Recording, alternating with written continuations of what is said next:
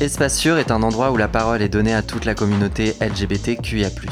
Au fil des rencontres, nous découvrons les histoires de nos invités. Enfance, adolescence, vie adulte, par quoi sont-ils passés pour devenir ce qu'ils sont aujourd'hui? Ici, on écoute, on discute et on débat de sujets sensibles sans tabou ni jugement et en toute liberté. Nous sommes Audrey et Thibaut. Bienvenue dans Espace Sûr. Hello Lancelot, comment ça va aujourd'hui? Hello, salut tous les deux, ça va et vous? Ça va très bien, euh, c'est super que tu aies accepté de te confier dans Espace Sûr aujourd'hui Lancelot. Si euh, tu devais te décrire en quelques mots, qu'est-ce que tu nous dirais sur toi? Alors, euh, je m'appelle Lancelot, je vis à Paris actuellement, je suis originaire de la région Rhône-Alpes. J'ai bientôt 28 ans, je suis homo et je bosse dans une grande boîte de divertissement.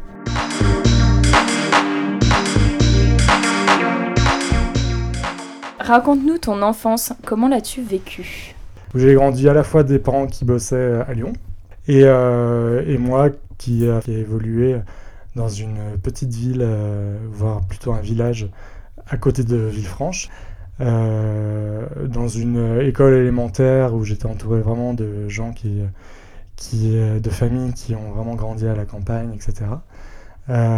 et dans une maison assez confortable, entouré d'animaux.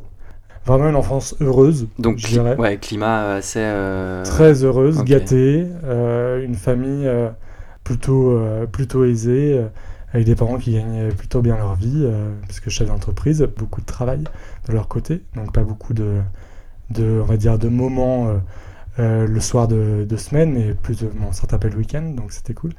Ton passage au collège et au lycée, euh, ça s'est plutôt bien passé. Euh, est-ce que déjà à ce moment-là, tu, tu sentais que tu étais un petit peu différent? Ah, Même avant, je dirais. C'est vrai? Même avant, en fait, dans la famille, au niveau vraiment de la sexualité, hein, là je parle, j'avais déjà eu quelques attirances, on va dire. Après, est-ce que c'est de la sexualité ou c'est juste du désir, etc. Ça, j'en sais rien mais c'était euh, vraiment plutôt euh, des euh, voilà du, désir ou des petits bisous déjà. Mais c'était genre qui? C'était des profs? C'était des, des, des, Non, c'était des, des, jeunes de mon âge. Genre voilà, on, s'amusait, on va dire un petit peu aux récréations. et ça, je parle même de dès mes 7 ans. Où je me souviens approcher déjà des, petits, des garçons, des garçonnets comme moi je l'étais. Parce que ça me faisait rire plutôt. Est-ce que tu avais conscience de cette différence ou euh, tu acceptais et tout allait bien et... j'avais Je pense que j'avais déjà remarqué à l'époque que pas tous les petits garçons faisaient ça, euh, s'amusaient, jouaient euh, comme cela. Il y pas, je, ne me prenais pas assez de recul en tout cas pour dire il y a une différence quelconque, etc. Mais je l'avais juste remarqué et ça m'amusait. je crois même qu'il y a une de mes professeurs qui a pas trop aimé ça. ah ouais Ouais. C'est-à-dire euh, bah, parce qu'ils voyaient qu'on se cachait sous des manteaux.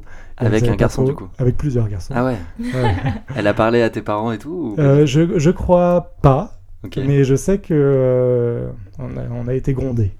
Tu as parlé de bisous, du coup, à cette période, tu faisais des petits bisous à, aux petits garçons en cachette Et à, des filles aussi, à des fillettes aussi. Donc, c'était pas vraiment. C'était plutôt un jeu du bisou-bisou, mais peu importe le sexe qu'avait la personne en face je m'amusais comme ça, c'était plus un jeu. Et t'avais déjà des figures un peu homo euh, dans ton entourage, genre des potes ou quoi, au collège-lycée Alors déjà, on va dire la figure homo euh, principale, ça a été euh, mon oncle, qui est homo.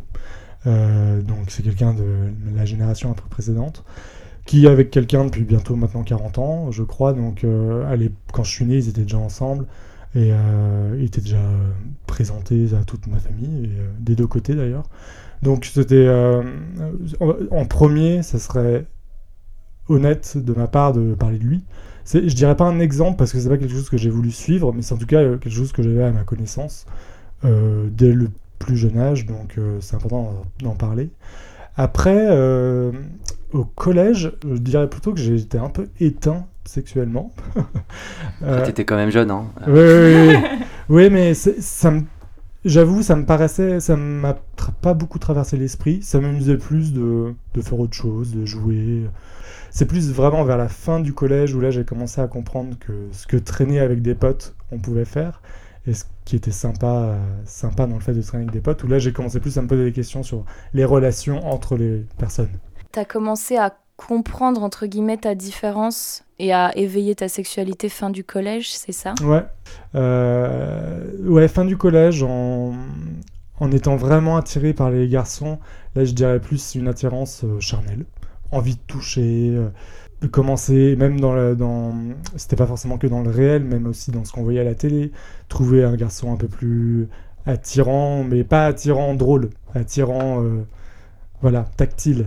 C'est marrant que tu parles de ça parce qu'il y a une question qu'on pose euh, tout le temps euh, dans ce podcast. Est-ce qu'il y avait une célébrité ou- sur laquelle tu as, fantasmé? Je réfléchis, ça remonte un petit peu maintenant.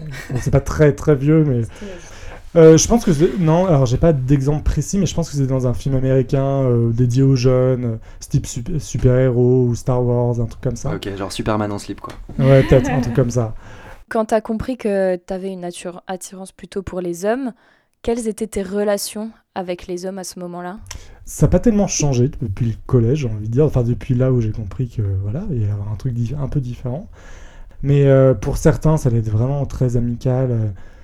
Par contre, avec d'autres, ça allait être plus. euh, euh, je vais aller chercher la petite bête, un peu tatillon, un peu Mm. provocateur, un peu, euh, un peu ça. Et voilà, pas tous les hommes, enfin les jeunes hommes, avaient le même traitement. Et c'est, c'était vraiment les sujets que j'allais aborder.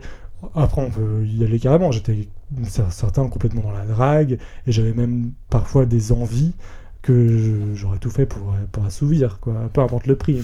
J'en- rajoute un petit peu. On mais- espère que t'es pas allé trop trop loin Non. non, plus dans, dans ce que t'as pu faire. Non, tout le monde était consentant, évidemment. mais euh, mais c'était euh, ouais, c'était plus dans un jeu de séduction qui pouvait s'installer avec certaines, certains jeunes hommes euh, qui avaient mon âge. Euh, beaucoup par les réseaux, donc MSN Messenger, À l'époque. euh, à l'époque, euh, où voilà, ça allait être des discussions. euh, voilà. Je vais vraiment marquer, euh, là dans, dans ce que je raconte, j'ai vraiment marqué une différence en- entre le collège et le lycée, parce que le lycée a été vraiment euh, complètement libérateur hein, pour moi. Euh, là, je suis vraiment, vraiment fin collège, où, euh, où voilà, ça a été euh, plus, voilà, ça commençait. Par contre, effectivement, au lycée, euh, là, on, on peut dire que je suis complètement tombé amoureux, euh, gaga d'un garçon, mais je, j'avais, euh, je sortais avec aussi euh, donc des jeunes femmes que je trouvais très belles et donc euh, voilà, il y avait un peu un mélange à un moment. C'était, c'est ça qui était intéressant aussi avec du recul. Et tu sortais avec des femmes pour pourquoi Pour faire comme tout le monde et pour tu. Je, dirais pas ça, je dirais parce que je les trouvais vraiment très belles et j'avais vraiment envie de sortir Mm. avec elles. Euh, parce que, ouais, alors peut-être, oui, peut-être il y, a- il y a de ce côté-là, mais en tout cas, c'était inconscient euh, à l'époque. À quoi ressemblaient vos relations? Euh, on va dire, je, je parle pour, vraiment pour ma première copine euh, en seconde, euh, qui s'appelait Chloé, qui est lesbienne maintenant, mais ça je ne savais pas. Et elle non plus d'ailleurs, je pense. Il y avait une question un peu de représentation, faut pas, faut pas se le cacher, parce qu'elle était très belle et, et j'aimais savoir que je, je sortais avec quelqu'un qui était très beau. Euh, et c'était le cas de Chloé. Il y avait une attirance certaine, euh, j'ai même envie de dire sexuelle, je- parce que c'est vrai. Et euh, donc c'était la relation, on va dire, de, voilà, de toute personne qui a 15 ans. Donc euh, je- on peut dire touche pipi, hein, euh, on, on est allé jusqu'à là. Euh, mais c'est pas allé jusqu'au bout, je me sentais pas vraiment pas prêt. Et, mais c'était une relation d'un jeune couple, voilà, fougueux, où euh, c'était rendez-vous secret. euh, Et est-ce que pendant que tu étais avec cette, euh, cette Chloé, euh, tu, au fond de toi, tu avais quand même ce- cette certitude que euh, bah, t'aimais, euh, t'aimais les mecs, quoi? J'avais donc éprouvé juste un peu avant ou pendant une attirance très forte de l'amour, un peu pas destructeur mais passionnel, en tout cas obsessionnel, ça c'est sûr, pour un mec. Mais ça n'avait pas empêché de, de m'être intéressé à cette Chloé en tout cas. Euh, mais c'était en parallèle. Euh, je, je me souviens pas vraiment des dates, mais c'était en parallèle. C'était au même moment. Ta première réelle relation sexuelle, tu l'as eu avec un homme, tu dirais, du coup? Non, je dirais plutôt euh, avec donc une femme. Après, qu'est-ce qu'une relation sexuelle, hein, au fond Exact. Exactement. Que ce que tu définis comme une relation Mais je suis- sexuelle. Mais ça, c'est intéressant, Thibaut, que tu en parles parce que c'est pas vraiment des choses qu'on parle souvent. Euh, si on parle d'une, on va dire, perte virginité, virginité de manière technique, euh, je trouve que c'est pas forcément ma première fois. Et effectivement, ma première fois, je la considère vraiment avec euh, l'homme avec Mm. qui j'ai consommé.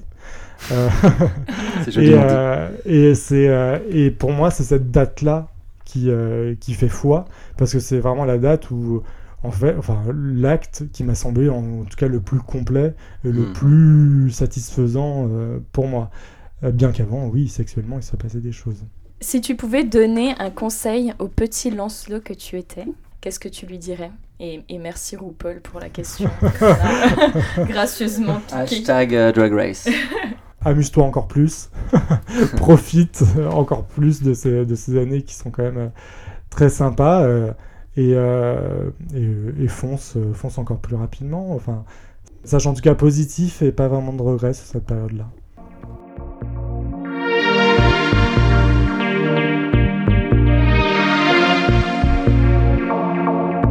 Tu nous as dit que tu n'avais pas fait de coming out. Ben, en fait, euh, on va pas dire qu'avec mes parents, c'était un sujet qui était mis euh, régulièrement euh, sur la table, etc. J'avais des petites questions. euh, moi, je me souviens d'une. Pour illustrer un peu le propos, euh, j'avais, euh, je me souviens autour d'une table, j'avais invité un copain.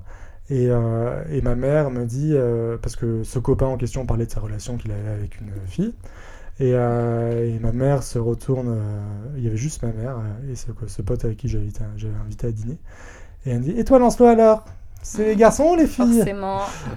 Et j'avais, je crois que j'avais 16 ans et euh, pff, j'ai j'ai répondu En fait, j'en j'en sais rien. Moi, je me souviens d'avoir été ultra gêné parce que je me dis pourquoi elle, elle choisit d'en parler alors que j'ai invité ce pote-là et pourquoi elle me demande pas ça quand on est tous les deux? Donc, alors, en plus, il faut que je- faut que j'en parle devant euh, le pote en question. Donc voilà, c'était, en tout cas, c'était des questions qui posaient pas tous les quatre matins, mais c'était des questions qui posaient. Ouais. Euh, après, euh, là, on va dire la question de, de l'affirmer à 100%, ça s'est fait vraiment très lentement. Parce que j'ai eu euh, même pas mal de questionnements sur la sexualité, je dirais même jusqu'à la vingtaine. Euh, parce que, euh, donc après le lycée, j'ai fait une prépa, j'ai fait une prépa qui demandait beaucoup de temps. Donc je sortais souvent, mais c'était quand même très rythmé par, par la prépa qui demandait énormément de temps et d'investissement, d'investissement. Donc j'ai pas, j'ai pas trop pu m'épanouir pendant cette prépa-là, ça c'est clair.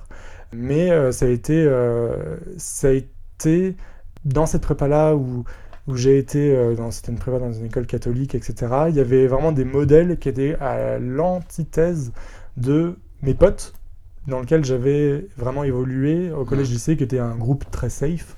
Mais c'était euh, c'était un peu plus compliqué. T'arrives en prépa, qu'est-ce qui se passe? Est-ce que t'es obligé de refaire un coming out? Euh, Est-ce que, enfin, tu vois, c'est toujours ce moment un peu chiant quand tu commences un taf. T'es obligé un peu de, de, bah, de reposer euh, tes couilles sur la table, quoi. Ouais, je, ouais, non, je, suis- je suis d'accord avec toi.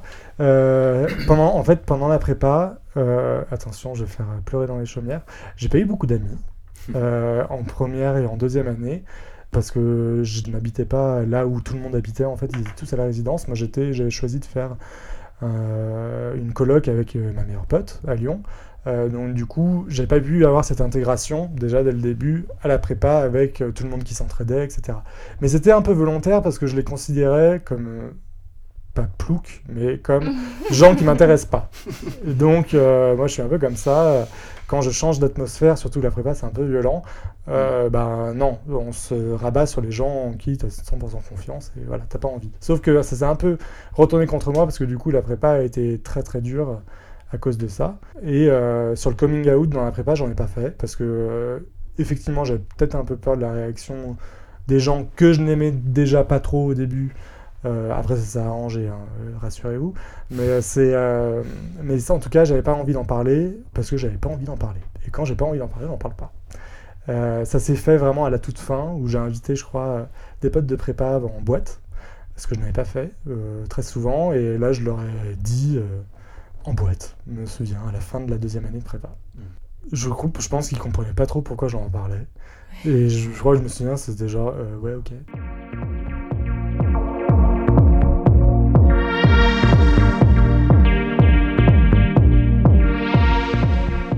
Qu'est-ce qui a changé après ce non-coming out? Du moment où je l'ai dit, euh, sans le dire, ça s'est fait petit à petit. Il n'y a pas eu vraiment de, de, de grande, on va dire, coupure. euh. C'est juste que, voilà, après la vingtaine, euh, les relations ont commencé à se multiplier, les expériences. Je voulais un peu, un peu tout tester, cette période de test qui était très sympa, euh, qui peut être dangereuse un peu euh, parfois, hein, mais, euh, Ouais. mais voilà. En tout cas, ça s'est plutôt débloqué vers là. Dangereuse par rapport à quoi? Non, bah non, parce qu'il faut faire gaffe, euh, faut faire gaffe à qui on rencontre. euh, les moyens de rencontre du 21e siècle ne sont pas ceux du 20e siècle. T'as donc- parlé de, ouais, de MSN, de Skyrock au début de la, du podcast. Du coup, là, j'imagine que t'as testé les apps, etc. Ouais. Comme, euh, ouais. Ouais. carrément. Moi, j'ai débuté vraiment mes belles balbutiements, je pense, sur euh, le plus trash, donc euh, Ouais, Grindr, quoi. Ouais. Euh, mais en même temps, je, peux, je mentirais si je disais que j'avais pas besoin de ce côté-là aussi. Hmm. Ça serait complètement mentir de dire non, trop trash pour moi, etc. Non, parce que j'avais besoin de connaître ce monde, connaître euh, donc cette sexualité qui peut être pratiquée de mille et une façons, euh, et, euh, et de rencontrer des gens qui sont comme moi, jeunes, un peu moins jeunes. À 21 ans, quand j'ai fait mon stage à Paris, je suis pas revenu le même.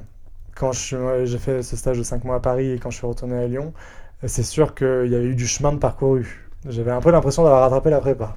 Et, et- et en quoi En quoi t'as changé du coup? Ouais, c'est quoi la, la différence en fait d'être gay à, euh, dans le Beaujolais et, euh, et dans une capitale euh, mondiale comme Paris? Alors j'avais pris un appart dans le Marais, sauf que quand on a 20 ans et qu'on se balade dans le Marais, moi c'est vraiment la- le souvenir que j'en garde, j'avais eu un peu l'impression d'être euh, reluqué par des, euh, des couples d'hommes beaucoup plus âgés que moi. Mm. C'était pas très agréable. C'est pas, je me jette pas des fleurs en disant ça, dans le sens où euh, j'ai l'impression d'avoir un peu vécu euh, MeToo et, Ah, euh, et ce qu'on pouvait ressentir quand on se faisait bien, bien, bien mater dans la rue. Ça, c'est vraiment le, le souvenir du marais que j'ai et je m'étais, je m'étais dit plus jamais j'habiterai dans le marais parce que j'en ai gardé du coup une mauvaise expérience. Euh, patatras, euh, je vis dans le marais euh, aujourd'hui, mais c'est, euh, Be- Belle évolution. et, c'est pas pour les mêmes raisons. Est-ce que tu penses qu'il y a des moments où tu t'es mis en danger dans ce, pendant ce stage à Paris? Il y a certaines euh, expériences que j'ai faites.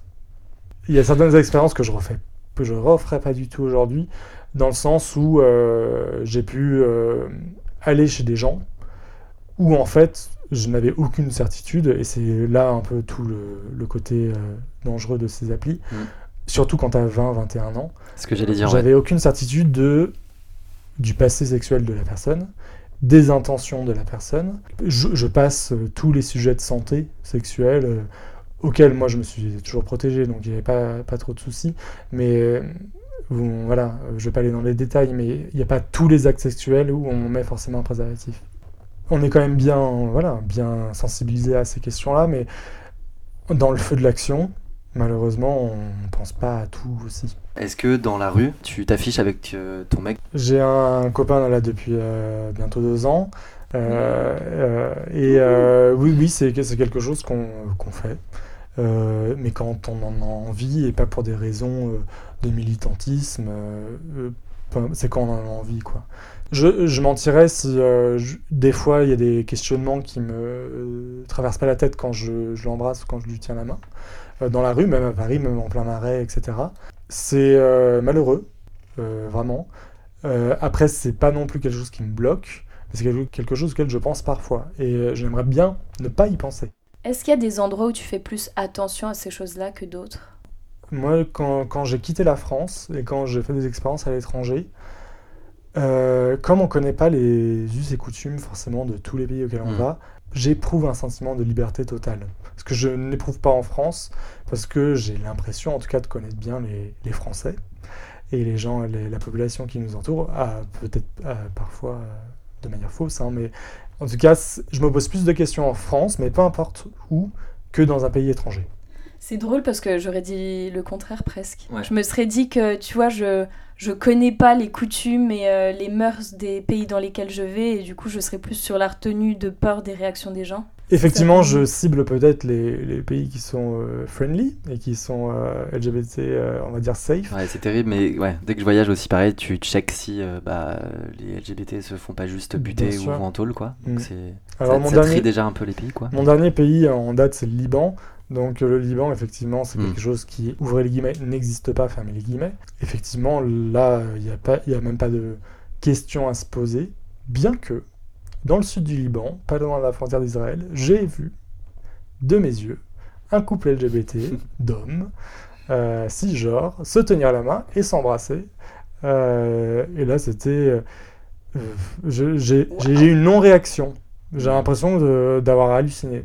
Comment tu définirais ta relation avec ton copain aujourd'hui? Spontanément, euh, je dirais vraiment euh, bah, banal. euh.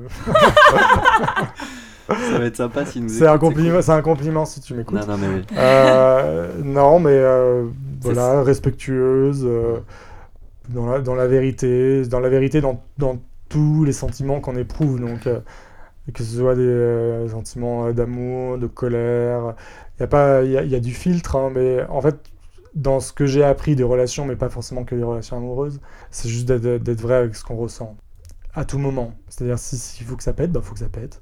Et s'il faut que ça pète pas, ça pètera pas. Sous son air hyper nonchalant et sa voix un petit peu monotone, il a l'air heureux quand même. hein. Il paraît que tu es bénévole euh, chez euh, SOS Homophobie, si je dis pas de bêtises. Yes. Euh, donc ça fait trois ans maintenant euh, que j'y suis. Donc, on a une ligne d'écoute qui est ouverte tous les jours euh, avec des gens qui sont victimes de discrimination plus ou moins grave ou alors en, en mal de vivre, ce qu'on appelle mal de vivre, ou pour autres d'ailleurs, euh, tout, on écoute tout le monde, LGBT ou non d'ailleurs, sur donc les questions euh, de LGBT phobie. Pour, pour clarifier le truc, tu es au téléphone et tu as des gens qui appellent en gros la ligne. quoi. Exactement. Ça peut être euh, un LGBT, ça peut être quelqu'un qui, est- qui a des questions Parce sur que ça les peut être un parent peut-être aussi, tu vois. Ça peut être un parent, ça peut être tout ça. Après, dans, le, dans le, les appels qu'on a euh, majoritairement, euh, ça va être des problèmes relatifs au travail liés à une, une raison LGBT, euh, un problème sur le voisinage lié à une raison LGBT, ou alors un peu plus grave, des agressions physiques, des agressions verbales, et d'autres histoires beaucoup moins drôles. Des questions relatives au coming out également, de la part de jeunes ou un peu moins jeunes. Euh, donc euh, ça va être vraiment un, un scope très très très large des appels euh, qu'on reçoit. Je crois même que c'est en fait commun à toutes les lignes d'écoute. Comment ça se passe? Vous gardez le secret? Est-ce que Alors oui, êtes tenu je l'ai pas parler, précisé, mais effectivement la ligne d'écoute est anonyme mais dans les deux sens. Donc la personne qui nous appelle l'assaut et l'assaut envers la personne qui nous appelle. Donc euh, moi je suis complètement anonyme, on donne ni le nom ni le prénom, ils appellent une association. C'est pour protéger l'appelant et pour protéger l'écoutant aussi. Parce que l'écoutant, parfois dans, certaines euh, histoires qu'on a eues avec euh, donc des appelants, ça peut un peu dégénérer. Donc si on dévoile soit notre numéro de téléphone, le prénom, l'adresse dans laquelle on fait l'écoute, etc., on peut avoir des, des réactions. euh, voilà, c'est une question de sécurité, cet anonymat. Euh, après, la personne peut rappeler quand elle le désire, mais elle ne peut pas demander forcément l'écoutant Mm. ou l'écoutante euh, qu'elle a eu. euh, qu'elle a eu. Par contre, on- les récits sont notés. On appelle ça un récit, qui est un peu un résumé de l'appel, et euh, sont numérotés, mais anonymes. Et euh, l'autre écoutant peut accéder à cette fiche-là, ce récit-là, pour voir ce qui s'est passé pendant l'appel précédent, si la personne nous rappelle, et euh, ensuite continuer euh, l'écoute. Dans les appels qui sont plus compliqués à gérer, ça va être des appels sur des gens qui viennent ou qui n'ont pas encore processé en tout cas leur agression, qu'elle soit physique ou verbale. Euh, donc c'est des gens euh, voilà, qui sont sous le choc, en état de choc. donc c'est pas facile à gérer au téléphone parce qu'il faut avoir euh, voilà, faut savoir un peu ar- arracher les mots des, des personnes qui n'ont pas forcément envie de parler et d'expliquer tout en détail tout de suite. Donc ça va être des agressions physiques, ça va être des viols, ça peut être de meurtres euh, de conjoints, euh, etc., etc. Euh, ça peut être malheureusement j'ai eu une histoire de cannibalisme. C'était Ouais. c'était pas vraiment des appels très simples à gérer. Et, euh, et parfois, on n'a pas vraiment envie de raccrocher parce que la personne est, est en détresse totale. Mais on a envie de raccrocher parce qu'on n'a pas envie d'entendre ce qui arrive par la suite. Donc, euh, c'est comme c'est quand je disais qu'on se mettait en danger, etc. Euh, après, j'ai envie de dire, c'est on est au courant et on sait que ça peut arriver, mais quand ça arrive, on n'est pas content. Euh, ça peut, oui, on y repense. Et les groupes d'analyse de pratique qu'on fait avec les psychologues sont là pour éponger un peu ça et pour, euh, moi j'appelle ça très familièrement, un peu tirer la chasse. C'est un peu lourd parfois ce qu'on entend. Euh, et surtout, l'accumulation d'histoires un peu comme ça euh, peut provoquer un peu un ras-le-bol. Donc euh, après, on est bienveillant entre nous, donc on en parle. Mais c'est pas forcément très simple à aborder parfois, même entre écoutants, parce qu'on n'a pas vraiment envie de parler de ça. On peut dire que c'est. euh, voilà. Il y a certains écoutants qui, qui parfois enchaînent, enchaînent, enchaînent les écoutes. Et on s'en rend compte que c'est, voilà, c'est dommageable. Faut avoir être majeur, j'imagine, pour faire ça, ou t'as un âge un peu plus. Ouais, euh, Parce que j'imagine qu'à 18 ans, tu vois, c'est peut-être dur. Donc On a, on a des très jeunes, Ouais. on a des très jeunes étudiants, 19 ans, euh, 20 ans. Euh, après, pour leurs raisons liées à leurs études, ils restent pas forcément très longtemps. Euh, mais c'est, il n'y a pas de limite vraiment. C'est sûr que quelqu'un qui a 18 ans, je pense, ne viendra pas faire de l'écoute à l'assaut et peut-être plus de l'événementiel ou de la communication. Est-ce qu'il y a des bénévoles qui arrêtent après avoir entendu une histoire horrible, euh, complètement traumatisée? Oui.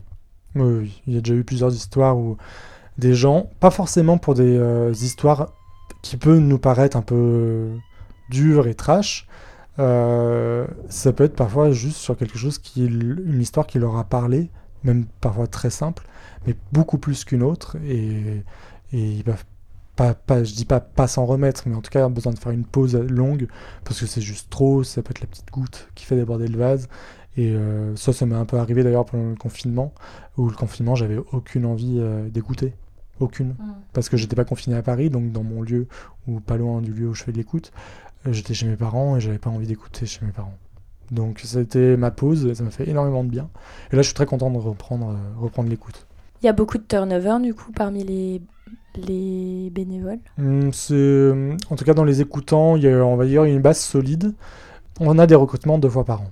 T'as pas de formation particulière, même si je dois dire que tu euh, t'exprimes très bien à l'oral. Alors pour, pour l'écoute, c'est un peu particulier. Effectivement, il y a une formation de 40 heures pour tous les écoutants, les futurs écoutants qui rentrent. Euh, il y a un petit entretien au, au début. Euh, donc c'est bénévole, hein. c'est pas une association comme certaines Mm. peuvent avec contre rémunération, hein, ça, ça existe. Donc 40 heures de formation sur euh, le juridique, sur euh, euh, droit, donc, droit pénal, droit, droit, civil, euh, droit du travail, une formation sur l'écoute active, donc comment bien écouter et comment se protéger quand on écoute, parce que une écoute, ça peut mettre en danger dans certains cas l'écoutant. Mm. Euh, J'en veux pour preuve de certains appels que, j'ai faits.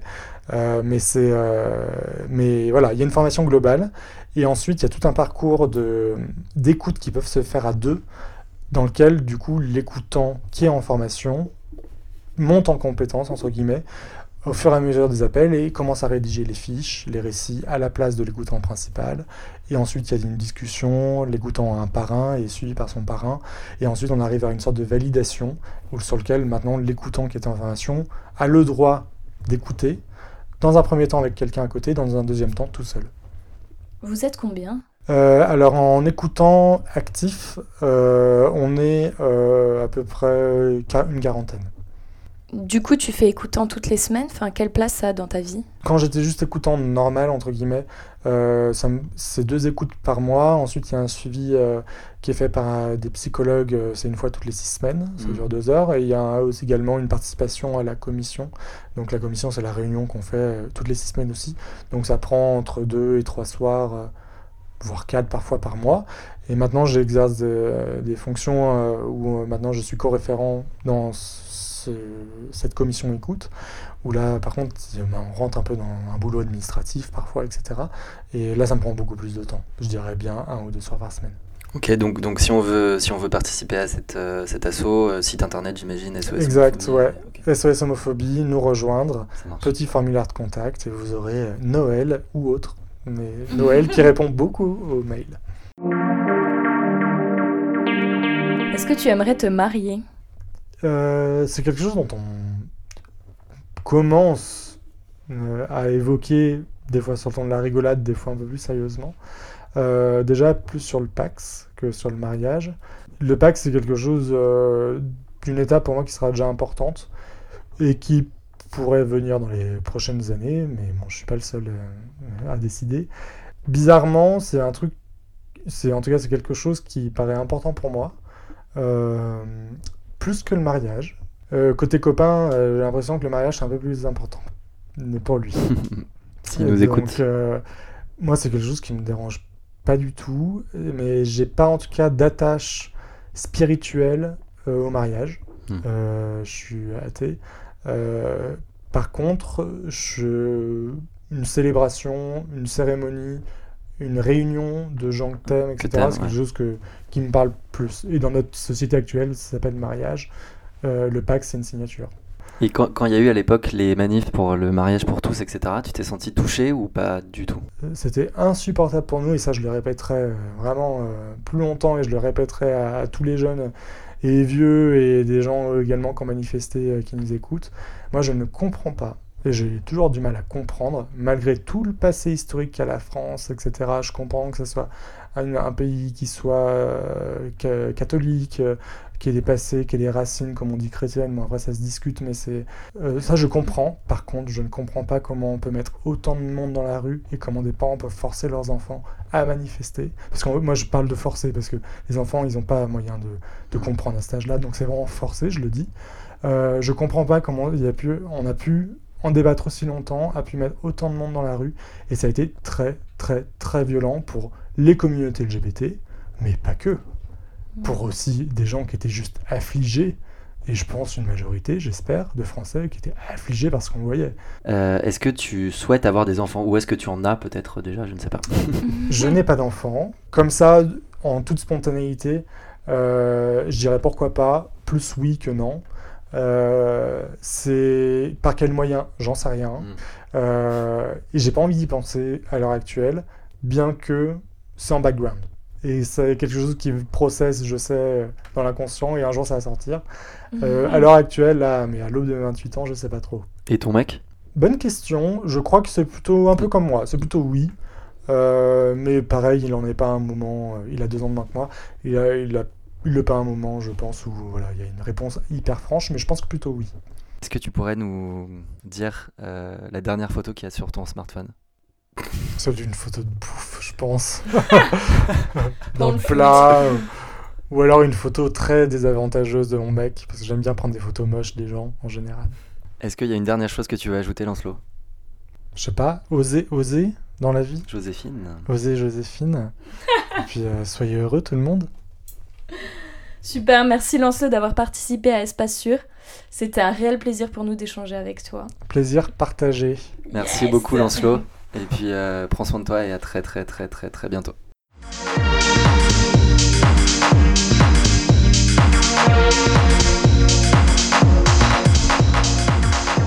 Merci à tous d'avoir écouté cet épisode d'Espace Sûr. Si vous l'avez apprécié, n'hésitez pas à nous mettre 5 étoiles sur Apple Podcast et nous suivre sur Instagram at Espace Sûr Podcast. Vous souhaitez participer ou simplement réagir? Écrivez-nous un email à espacesurpodcast.gmail.com. Un grand merci à Louis Collin de nous avoir permis d'utiliser sa musique The Man I Love pour notre jingle et les effets sonores. Nous avons hâte de vous retrouver lors du prochain épisode. Bisous, à bientôt